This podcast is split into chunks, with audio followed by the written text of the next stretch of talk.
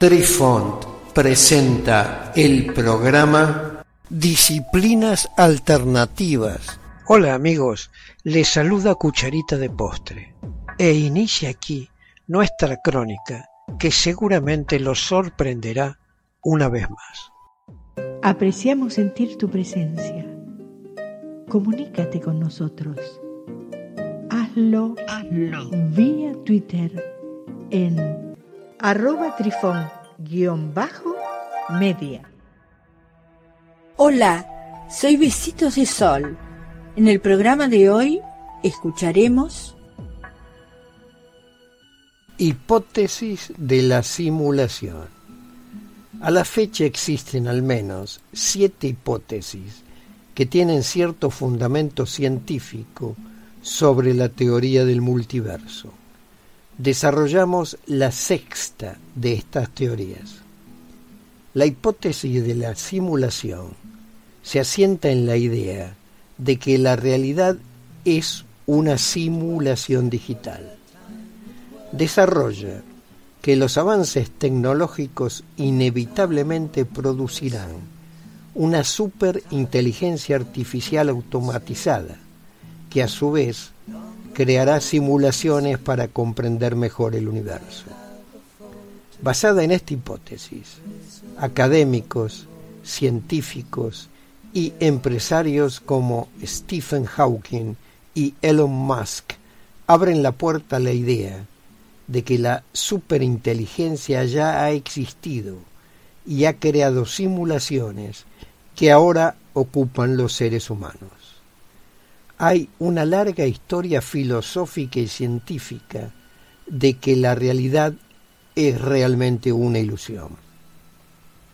Esta hipótesis se remonta a la antigüedad, desde el sueño de la mariposa de Zhuangzi en el siglo IV a.C., donde Zhuang Zhou soñó que era una mariposa y al despertar ignoraba si era Zhou que había soñado que era una mariposa o si era una mariposa que estaba soñando que era Sou. A la filosofía india de Maya corresponde esta expresión. O de la alegoría de la cueva de Platón hasta las series de películas Matrix, pasando por las mejores páginas de Borges y Philip Dick, en donde se puede encontrar ideas sobre la realidad simulada. Una versión de la hipótesis también fue teorizada como parte de un argumento filosófico por René Descartes. A menos que se produzca un desastre que restablezca la progresión tecnológica, los expertos especulan que es inevitable que la capacidad de cómputo algún día sea lo suficientemente potente como para generar simulaciones que se vean realistas. El trilema de Bostrom.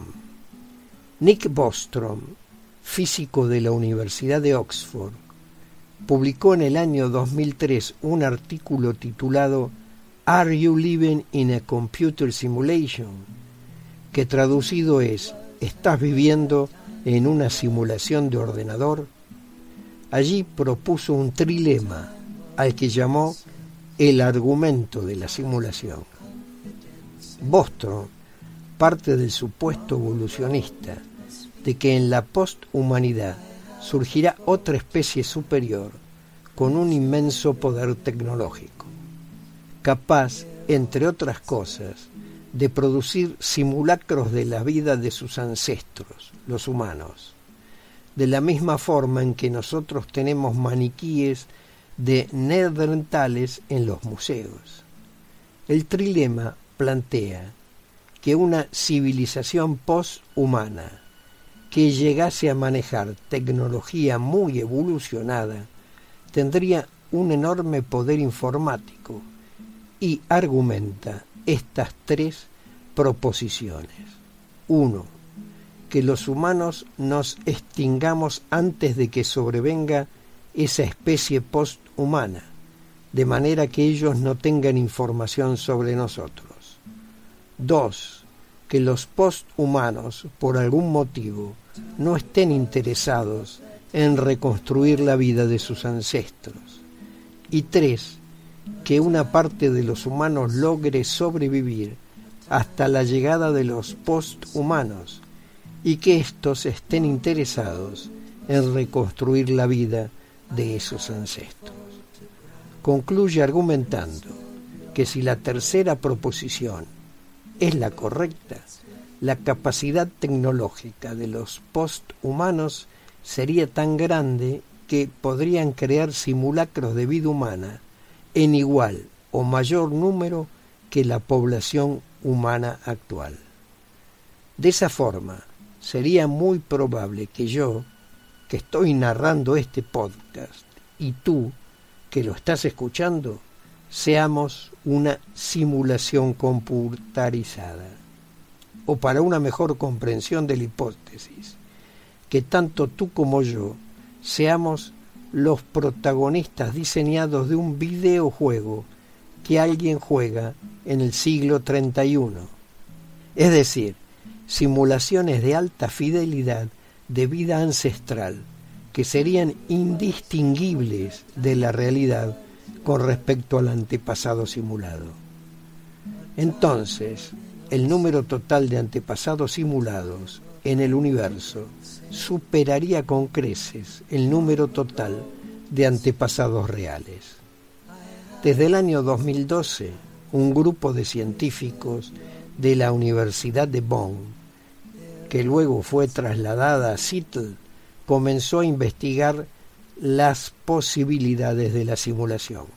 Y para ello plantearon un supuesto cuarto lema sobre la potencia computacional del futuro, postulando que en el mejor de los casos será limitada, de manera que el simulacro de nuestro universo deberá contener errores o bugs, haciendo la analogía sobre quién es el que está jugando en el siglo 31, podría ser simplemente algún adolescente posthumano a quien su madre justo está llamando a cenar y descuida el juego.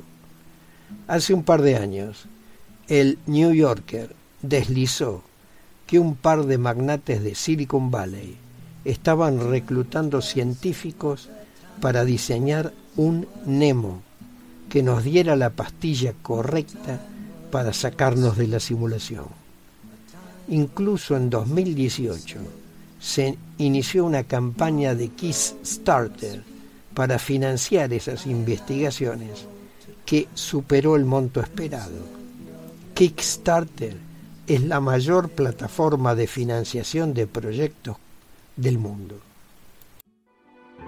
Queridos amigos, los esperamos en nuestro próximo encuentro con un nuevo artículo que estamos seguros será de vuestro interés. Un cálido abrazo para todos. Adiós. Apreciamos sentir tu presencia. Comunícate con nosotros. Hazlo, Hazlo. vía Twitter en arroba trifón-media. Este episodio lo encuentras en Anchor, Spotify y en tus plataformas favoritas. Hasta siempre amigos. Besitos de sol y cucharita de postre les dicen gracias por pensar.